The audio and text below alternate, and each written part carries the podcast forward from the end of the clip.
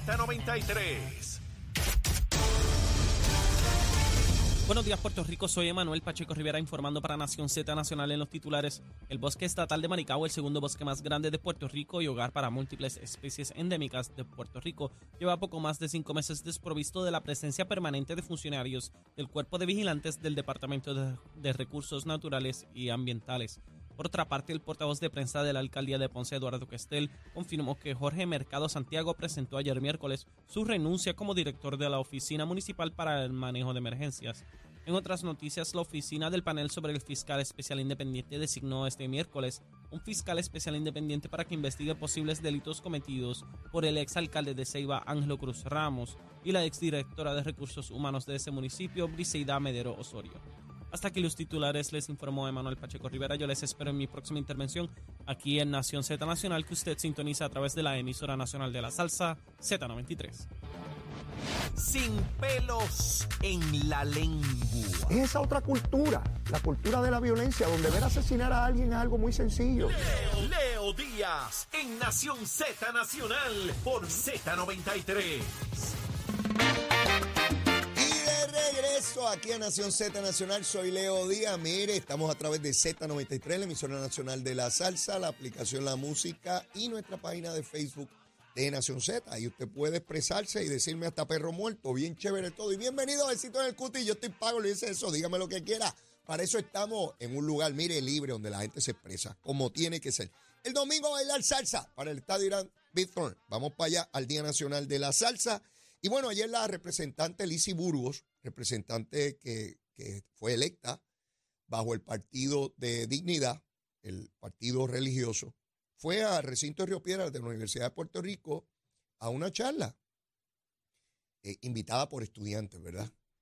Y Lizzie Burgos parece que todavía no entiende el grado inmenso de intolerancia que tienen los grupos o algunos grupos en la Universidad de Puerto Rico que entienden que solamente ellos se pueden expresar y que nadie más se puede expresar.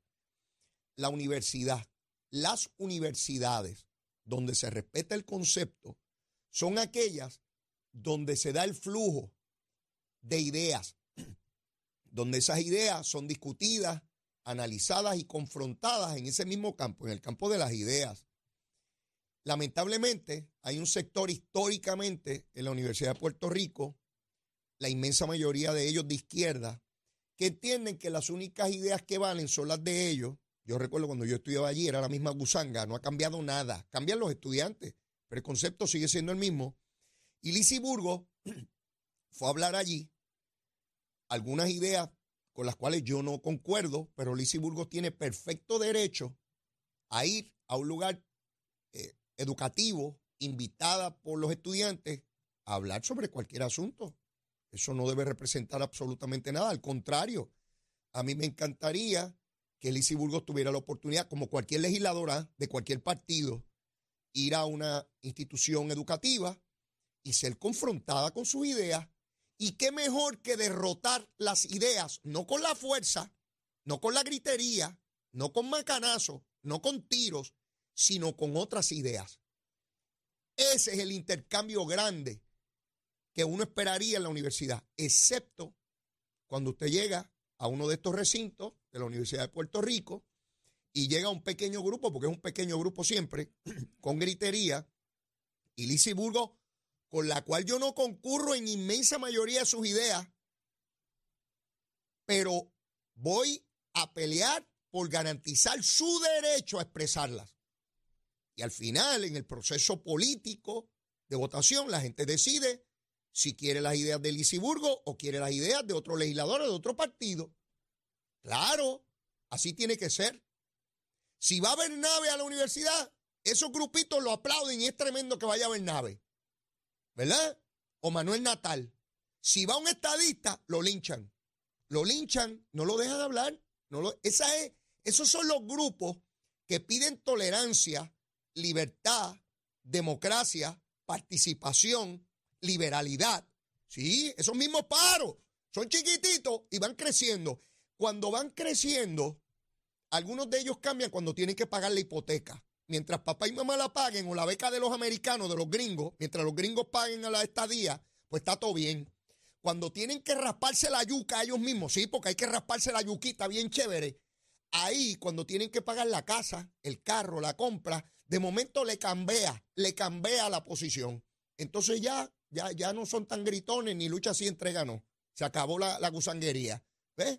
Mire, yo he visto miles transformarse. Algunos viejos ya, amigos míos, que eran muchos lucha así entrega, no, cuando eran estudiantes, ahora son más estadistas que yo. Ahora, ahora yo soy una chuleta que más al lado de esos pájaros. Eso, dan discursos tremendos. Y yo lo recuerdo en la universidad. ¿Ves? Pues ahí está. Lizzie Burgo tuvo que, están los videos en las redes, lo puedes ver por ahí. Eh, tuvo que terminar su charla, su presentación, porque un grupo antidemocrático le impidió, ¿sabe qué? Expresarse. Lizzie Burgo no fue allí ni con una pistola, fue allí a hablar abogada de profesión, legisladora, representante del pueblo, porque ella tuvo voto, por eso está en la legislatura. Otra vez, y yo no votaría por Lizy Burgos nunca, pero ella tiene derecho a hablar, a expresarse. Y máxima cuando se le invita. Bueno, les digo esto porque el político que no haya aprendido que si no es independentista o popular de izquierda no puede hablar en la universidad, pues vive en la Luna de Valencia. Vive en la Luna de Valencia. Desde la huelga del 48, busque, desde la huelga del 48 para acá, nada ha cambiado. Sigue la torre allí, siguen los mismos pájaros allí dentro.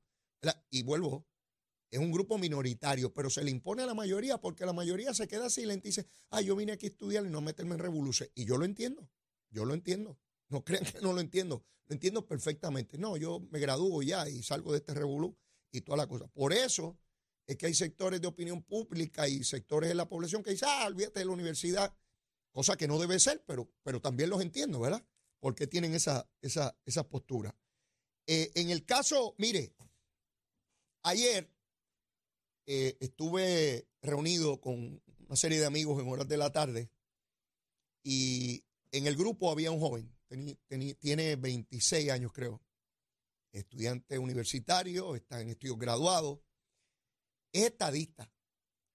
Y empezamos a hablar sobre política, porque, ¿verdad? Donde quiera que yo llego, pues imagínense usted, no me van a hablar de medicina, ni de, ni de cómo curar las vacas, ni nada de eso, me preguntan de política. Pues bueno, empezó el tema político, como de ordinario, como de costumbre. Eh, y me llamó la atención porque se reitera en este joven brillante, brillante, muy capaz, cómo intentaba desvincular los problemas que de ordinario tenemos con el estatus político es un tema que yo vuelvo a reiterar que los partidos principales y los movimientos, particularmente el movimiento estadista, no ha sabido cómo atender. Esto hay que darle pensamiento. Yo no tengo la solución. Pero cuando fuimos dato por dato de cada uno de los eventos, él me admitió cuando fuimos salud, seguridad, desarrollo económico, turismo, criminalidad, bueno, en todos los temas, fui vinculándole elementos de estatus político y me estipuló que en efecto el estatus está en cada uno de ellos. Y también estipuló que en la medida en que no resolvemos el problema del estatus, cada uno de esos problemas que los tiene toda sociedad, ¿ah? toda sociedad tiene problemas de salud, de educación, de desarrollo, de todos los problemas están en todas partes. No es que un país tiene o una jurisdicción unos temas y otros no. Todos tienen lo mismo es qué herramientas tienen esos países, esos pueblos, esas jurisdicciones para atender esos problemas. Ahí es donde está la diferencia. Y cuando en la discusión, en el diálogo que sostuvimos, muy, muy bueno, me gustó enormemente, él se percató de que en efecto arrancamos con una ventaja inmensa frente a la mayor parte de los países del mundo si logramos la igualdad, porque tenemos unas herramientas jurídicas, de derecho económica que nos ponen en ventaja, que si no las tenemos, pues obviamente estamos atrás, en desventaja. Cuando se dio ese diálogo, la conclusión que tengo, porque veo ese mismo principio en los jóvenes, es cómo unos sectores de opinión pública han logrado llegar al hipotálamo de esa juventud a decirle que el estatus no se resuelve no resuelve o adelanta los problemas que tenemos como pueblo. Y que por tanto no hay que votar por un partido que sea ideológico porque los problemas hay que atenderlos antes. Eso es un discurso colonial Eso es un discurso que solapadamente, igual que hay sectores que se van detrás del feminismo, detrás del ambiente para encubrir su causa ideológica, ese elemento está ahí diciéndole a esos jóvenes, jóvenes inteligentes, ¿sabes? Yo no le estoy hablando a gente que le falta aceite en la lámpara o que, o que están inmersos en otras cosas. De igual manera me percato como los llamados influencers, algunos que lo que dicen son disparates, pero tienen un arraigo inmenso en los jóvenes que ven, les he dicho antes que identifico una generación de ruptura, como la hubo en los años 60, y otra vez identifico que el movimiento estadista no ha nadie, nadie, nadie, nadie, no me ven aquí que si fulano ha podido, nadie del movimiento estadista ha logrado identificar la clave para romper ese candado colonial que se está ubicando en los jóvenes. ¿Saben por qué? Porque nosotros los más viejos ya mismo nos vamos de aquí. A lo mejor yo me voy hoy o mañana, qué sé yo. Esos jóvenes que a los 18 años ya votan, esos que están en la escuela superior, votan igual que usted sabe. Esos muchachos, lo que llamamos los muchachos, que no saben, no saben ni limpiarse, dicen algunos. Pues esos muchachos eh, eh, a los 18 años votan y deciden elecciones. Y es importante porque estos pájaros de los partidos pequeños, los que dicen que los demás son iguales y que ellos vienen a salvar el mundo, ese montón de busteros y paqueteros que dicen que ellos son impolutos, que ellos son prístinos, que ellos es imposible que el COVID se le pegue, porque ellos son inmunes a la corrupción, a, buscar bienes materiales, que ellos tendrían gobiernos como nunca se ha visto en la historia del, del desarrollo humano. Esos paqueteros que esconden su verdadera intención ideológica han logrado penetrar y taladrar esa juventud.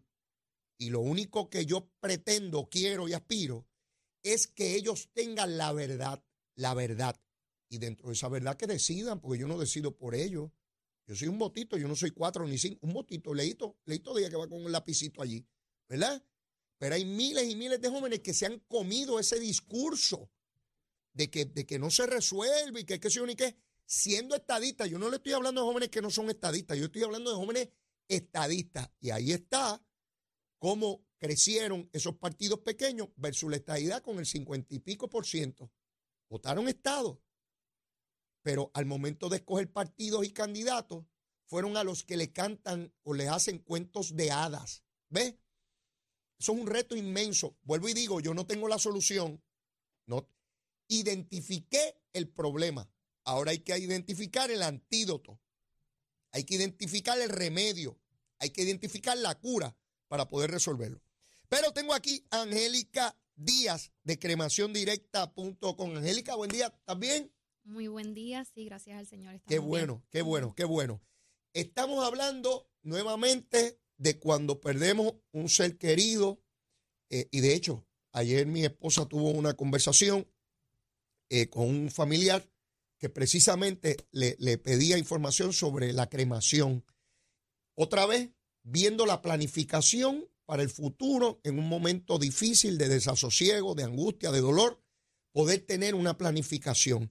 ¿Qué nos ofrece cremaciondirecta.com? Ok, cremaciondirecta.com les ofrece a nuestros clientes, ¿verdad? Eh, el derecho de solicitar el servicio desde el primer pago. ¿Qué quiere decir con esto? Que si usted compra su cremación directa y, Dios no lo quiera, fallece en un periodo de tiempo, un ejemplo, en tres meses, y el plan no está cubierto, usted no se preocupe porque usted tiene derecho a solicitar el servicio sin tener que saldar el balance pendiente que eso es uno de los beneficios. Otro beneficio, y ese beneficio no lo ofrece nadie más en la industria. No, no.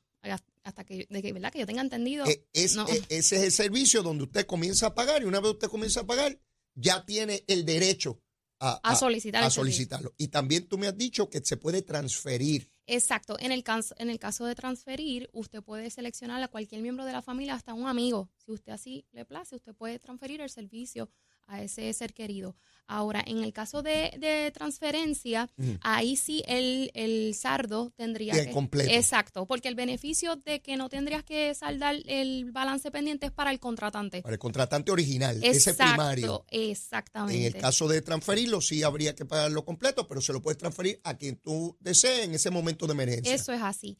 Otro beneficio es que ofrecemos 0% de interés, no verificamos crédito y lo más importante es que, congelas el precio. Pueden pasar 20 años El servicio ahora cuesta mucho más. Usted no se tiene que preocupar porque no le van a cobrar el exceso del aumento que hubo. ¿A dónde se puede comunicar las personas? Se pueden comunicar al 787-961-2000. Y hay una página a la cual yo puedo tener acceso, tener la información y registrarme. Sí, y también podemos, ¿verdad?, este, brindarle la información de la oficina. Mm. Nos encontramos ubicados en Guaynabo, en la marginal de la Martínez Nadal. A su mano derecha le vamos a quedar cerca de, de Guapa. ¿Ok? Eh, d- ¿cómo, cómo, cómo acceso a la página? Es bien simple. Usted va a colocar www.cremaciondirecta.com. La página es súper accesible, fácil de entender. Vas a- van a poder observar que tenemos diferentes planes que se pueden acomodar al presupuesto de las familias puertorriqueñas. Y quiero recalcar que nosotros brindamos servicio a todos los pueblos de la isla. Incluyendo Vieques y Culebra. Sí, también. Los 78 municipios están cubiertos. No hay que, no hay cargo de, de financiamiento. Eh, eh, se congela el precio. Puedo transferir el servicio a, a otra persona y puedo registrarme en la página. Y para los que no son muy cibernéticos, el número de teléfono 787-961-2000. Y recuerde que planificar es un gesto de amor. Esa frase a mí me gusta mucho porque sin lugar a dudas eso es lo que significa.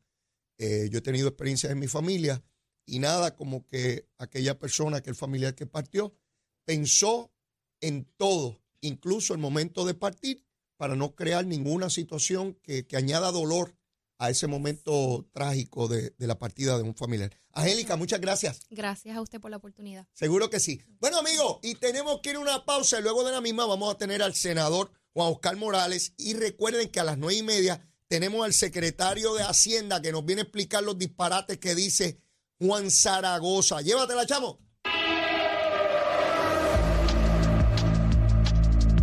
Buenos días, Puerto Rico. Soy Emanuel Pacheco Rivera con la información sobre el tránsito. A esta hora de la mañana continúa el tapón en la gran mayoría de las carreteras principales del área metropolitana, como es el caso de la autopista José de Diego desde el área de Bucanán hasta la salida hacia el Expreso Las Américas, igualmente en la carretera número 2 en el cruce de la Virgencita y en Candelaria en Toa Baja, y más adelante entre Santa Rosa y Caparra. La PR5, la 164 y la 167 de Naranjito, así como algunos tramos de la PR5, 167 y 199 en Bayamón. Además, la avenida Lomas Verdes entre la American Military Academy y la avenida Ramírez de Arellano, la 165 entre Cataña y Guaynabo en la intersección con la PR22, el expreso Valdoriotti de Castro desde la confluencia con la ruta 66 hasta el área del aeropuerto y más adelante cerca de la entrada al túnel Minillas en Santurce, y la avenida 65 de Infantería en Carolina, el expreso de Trujillo en dirección a Río Piedras, la 176, 177 y la 199 en Cupey, así como la autopista Luisa Ferré entre Montelledra y la zona del Centro Médico en Río Piedras y más al sur en Caguas. Además, la 30 desde la colindancia desde Juncos y Urabo hasta la intersección con la 52 y la número 1. Ahora pasamos al informe del tiempo. El Servicio Nacional de Meteorología pronostica para hoy un aumento en los aguaceros en la región debido a la llegada de un frente frío que también podría provo- provocar el desarrollo de tronadas aisladas. Las temperaturas estarán en los 90 grados en las zonas costeras y en los bajos a medios 70 grados en las zonas montañosas. Los vientos estarán del sur, pero al llegar la noche se tornarán del noroeste de entre 15 a 20 millas por hora. Hasta aquí el tiempo, les informó Emanuel Pacheco Rivera. Yo les espero en mi próxima intervención aquí en Nación Z Nacional, que usted sintoniza a través de la emisora nacional de la salsa Z93. Hablándole claro al pueblo. Nación Z Nacional, soy Leo Díaz. Buenos días a todos. Leo Díaz en Nación Z Nacional por la Z